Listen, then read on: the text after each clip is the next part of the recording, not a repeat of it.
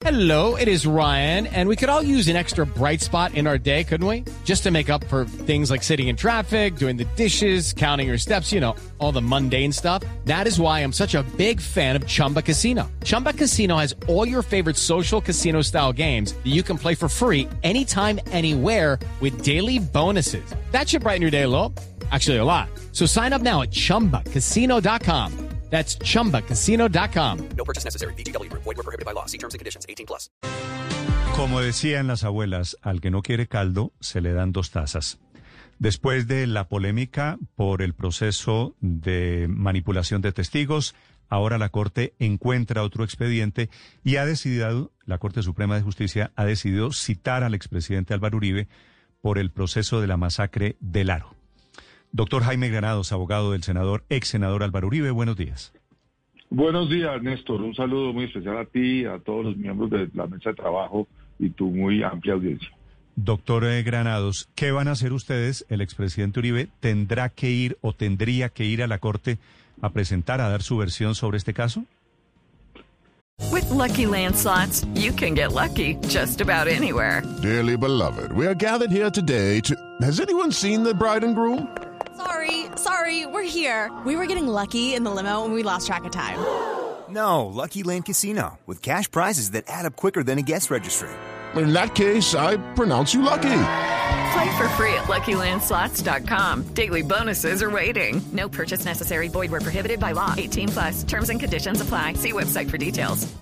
Eh, primero que todo, Néstor, eh, quiero informarle a la opinión pública que el señor expresidente y ahora ciudadano Álvaro Uribe Vélez, desde el año 2012, apenas eh, se eh, revocó una decisión a su favor, decretada bajo la administración del fiscal Alfonso Gómez Méndez, solicitó que se le recibiera su versión como es su costumbre. Él nunca ha rehuido cada vez que han querido investigarlo porque su vida pública ha sido cuestionada e investigada eh, siempre. Y él siempre ha salido a poner la cara y explicar todo.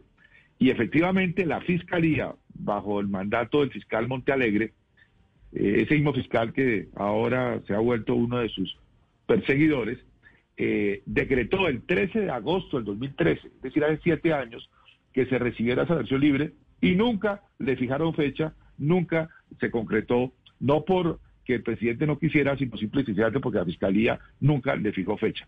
Cuando llega al Senado de la República el 20 de julio de 2014, todos esos casos pasaron a competencia de la Corte Suprema, aunque fueran hechos de la década de los 90, finales de los 90, 96 al 98. Y durante ese lapso, seis años, nunca se le recibió versión libre. De hecho, el presidente y senador en esa época, en el año 2018, pidió que otra vez que se le recibiera y no se le recibió. Ahora, justo ahora que pierde la competencia de la Corte, porque él dejó de ser senador cuando el 18 de agosto se le aceptó la renuncia, como todo el país lo sabe, el 19 de agosto por la noche nos informan de esta citación y luego la filtran a la opinión pública este fin de semana. Realmente esto es inaudito. Sí. ¿Y qué van a hacer ustedes, doctor Granados? Pues ya solicité de manera inmediata, lo hice el día 20 de eh, agosto a la Corte, que eh, enviara el expediente a la Fiscalía, que es la competente en un aspecto de esta investigación, puesto que en la otra la competencia la tiene todavía y la ha mantenido la Comisión de Acusaciones, eh, y que una vez se defina este tema, ya sea que pase eh, toda la Fiscalía o que pase toda la Comisión de Acusaciones o siga dividida entre Fiscalía y Comisión de Acusaciones, es algo que habrá que definirlo en su momento. Lo único absolutamente cierto es que la sala de instrucción carece completamente de competencia para ello. Y lo primero que debe hacer un juez, y eso lo sabe cualquier estudiante de Derecho, es saber si es competente. Y cuando no es competente, hay que enviarlo a la autoridad que sí lo es.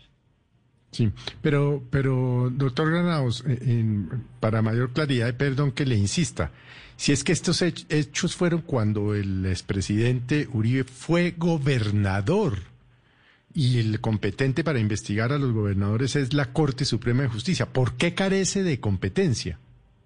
Eh, Felipe, eh, un abrazo, un saludo muy especial. Lo mismo, profesor y cla claridad, eh, y es, conforme a la Constitución, el fuero de los gobernadores, en este caso, el año 96-97 era gobernador eh, Álvaro Uribe de Antioquia, lo tiene la Fiscalía General de la Nación a través del fiscal general de la Nación directamente, quien comisiona a un fiscal delegado ante la Corte. Por eso la confusión. Como se habla de fiscal delegado ante la Corte, se cree que la competencia la tiene la Corte. No, solo la tendría la Corte la competencia si hubiese una investigación formal, o sea, un llamado indagatoria, si hubiese una acusación y llegase a un juicio, y en ese caso ese juicio lo conocería la sala de juzgamiento de primera instancia de la Corte. Aquí estamos en una indagación preliminar que ya había sido objeto de estudio en la época del fiscal general Alfonso Gómez Méndez. Este, esta administración, presidida por él y por él mismo, en el año 2000 lo exoneró. Posteriormente, el fiscal Montalegre, en el año 2012, revocó esa exoneración y siguió investigando preliminarmente. Ahí es cuando eh, Álvaro Uribe Vélez solicita que se le reciba acción libre, no se le recibe. Cuando pasa a ser senador, por el fuero de atracción que tienen eh, los senadores ante la Corte, la Corte toma el caso y ahora que pierde la calidad de senador, debe devolverlo a donde estaba, ¿a dónde era? A la Fiscalía en la parte que le corresponde a la Fiscalía, porque hay otra parte que claramente la tiene la Comisión de Acusaciones y sobre eso pues ya veremos qué va a pasar. Pero es muy importante hacer claridad que bajo ninguna circunstancia la Corte Suprema hoy pueda tener competencia sobre eso y la Corte lo sabía, la Sala de Instrucción lo sabía, el magistrado Reyes lo sabía y a pesar de saber que carece de competencia, tomó esta determinación que además de ser una determinación totalmente equivocada en cuanto a no tener competencia, eh, termina siendo filtrada, como ya hemos visto que es la costumbre en este caso, para causarle un daño a la reputación del señor expresidente y ciudadano Álvaro Uribe. Doctor Granados, en esa masacre del Aro en Antioquia, eh, que duró varios días, que murieron muchas personas, por, por esa época se apareció en esa zona de Antioquia un helicóptero amarillo de la gobernación de Antioquia. ¿Usted qué sabe sobre la presencia de ese, de ese helicóptero? ¿Quién lo autorizó? ¿Qué hacía en la zona? Eh, Néstor, sobre ese tema quiero decirte que desde hace muchos años, desde la época en que el caso lo tenía en la Fiscalía de Alfonso Gómez Méndez, quedó claro que ningún helicóptero de la gobernación estuvo en la zona en esos días se aportaron todas las bitácoras de vuelo, las declaraciones de todos los pilotos. Eso mismo se, se dejó en la comisión de acusaciones que estaban, está investigando eh, parte de estos hechos y eso mismo se dejó en la Corte Suprema cuando el caso lo tenía la Corte Suprema. Es decir, ante tres autoridades diferentes, en tres momentos distintos, se aportaron estas pruebas. ¿Y, muchas otras más que no puedo entrar en el detalle por la reserva parcial que tiene esta investigación, porque aunque lo que está en la Comisión de Acusaciones no tiene reserva, sí lo está en lo que tiene la Corte. Entonces, eh, perdóname, Néstor, que te diga, eh, como yo sí tengo que respetar la reserva, cosa que no hacen los demás, eh, lo que sí puedo decir es que esto, por haber sido ya mencionado en la Comisión de Acusaciones, lo puedo decir públicamente, ese tema concreto de las bitácoras de los helicópteros y las declaraciones de los pilotos reposa en todos los anaqueles de la Administración de Justicia, tanto Fiscalía, Comisión de Acusaciones y Corte Suprema, y, y ahí aparece claramente que no es cierto, eso es un mito construido por los opositores políticos del señor expresidente y ciudadano Rodríguez Vélez, pero que no corresponde a la realidad. ¿Y por qué Salvatore Mancuso, cuya extradición se está debatiendo por estos días, dice, cuando ha, ha presentado testimonio sobre este caso, que sí hubo helicóptero amarillo? y que Pedro Juan Moreno, que era el secretario de gobierno de Álvaro Uribe en la gobernación, estaba enterado de lo que hacían los paramilitares. Ernesto, sobre lo que haya dicho o no dicho eh, Salvatore Mancuso es tema de otro postal, pero quiero simplemente mencionar lo siguiente. Mancuso declaró bajo juramento, y eso también reposa en la Comisión de Acusaciones, que nada tuvo que ver el entonces gobernador sobre los hechos relacionados con las masacres de ni de San Roque, ni del Aro, ni de la Granja. Nada que ver. Ya lo dijo allá, lo dijo eh, eh, bajo juramento en varias declaraciones, no una, sino en tres declaraciones distintas. Y eso reposa en la Comisión de Acusaciones. Luego, eh, pues yo creo que en ese tema, aquí sigue siendo, existiendo muchos mitos urbanos y rurales, pero nada de verdad. Doctor Granados, otra de las afirmaciones que se ha hecho desde ese momento es que esa masacre estaba anunciada que Jesús María Valle, defensor de derechos humanos que luego fue asesinado eh, varios meses después de la matanza, le había advertido directamente al entonces gobernador Álvaro Uribe, al general Manosalva, que era quien tenía jurisdicción sobre la región, y a otras autoridades de que era inminente una incursión paramilitar y que no se hizo nada para proteger a la población civil. ¿Cómo fueron esos hechos? Pues, eh, Ricardo, sobre esto hay que decirlo que eh, Antioquia y el país conoce que si hubo un gobernador absolutamente proactivo en la defensa de los ciudadanos, en que el orden público se recuperase, que estaba al frente de todos los servicios de seguridad del Estado coordinándolos desde su rol, fue el gobernador de entonces Álvaro Uribe Vélez. Él realizaba consejos de seguridad no semanales, diarios, sobre este tema. Estaba encima de todas las situaciones difíciles de orden público de la Colombia de los años 96 al 97. Si hoy en día todavía estamos bajo el suplicio de las masacres, con todo lo que ha avanzado este país, imagínense cómo estábamos nosotros en los años 96 y 97. Y él lideró eso. Por tanto, acusar de omisión al gobernador de la época es un contrasentido, porque fue el que más actuó. Aparte de eso, quiero decirles de manera muy clara y, categórica que Jesús María Valle, que fue un gran líder, defensor de derechos humanos, cuando fue vilmente asesinado, algo que eh, todos nos lamentamos que haya ocurrido, el señor en ese momento ya ex gobernador se encontraba en Londres estudiando en Oxford.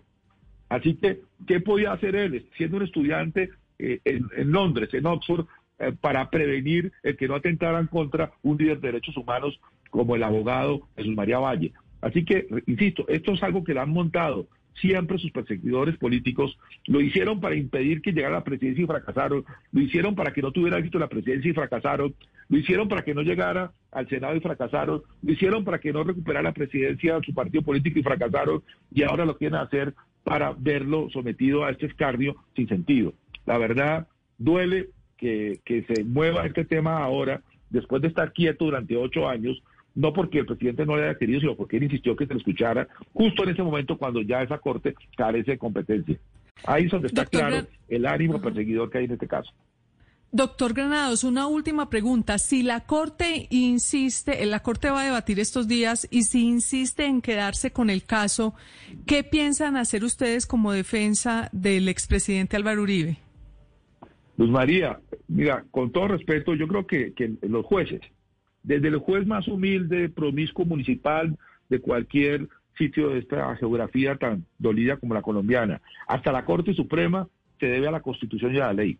No puede ningún juez actuar por fuera de sus competencias. Y cuando lo hace, pues actúa de una manera que es contraria a la Constitución, contraria a la ley y que por supuesto obligaría a que fuera investigado por las autoridades competentes, porque nadie, ningún poder está por encima de la Constitución y de la ley. Yo espero, tengo la confianza de que prime siempre el derecho, que prime eh, los precedentes judiciales y que algo que es, como les digo, blanco y negro, pues sea rápidamente eh, remitido a las autoridades que sí tienen competencia para que finalmente se ponga fin porque todo el mundo lo que le interesa es que sepa la verdad y que se haga justicia, y no que sigamos con esta eh, vendetta que desafortunadamente se ha desatado por sus opositores políticos en contra de la figura histórica, sin duda, eh, de Álvaro Uribe Vélez.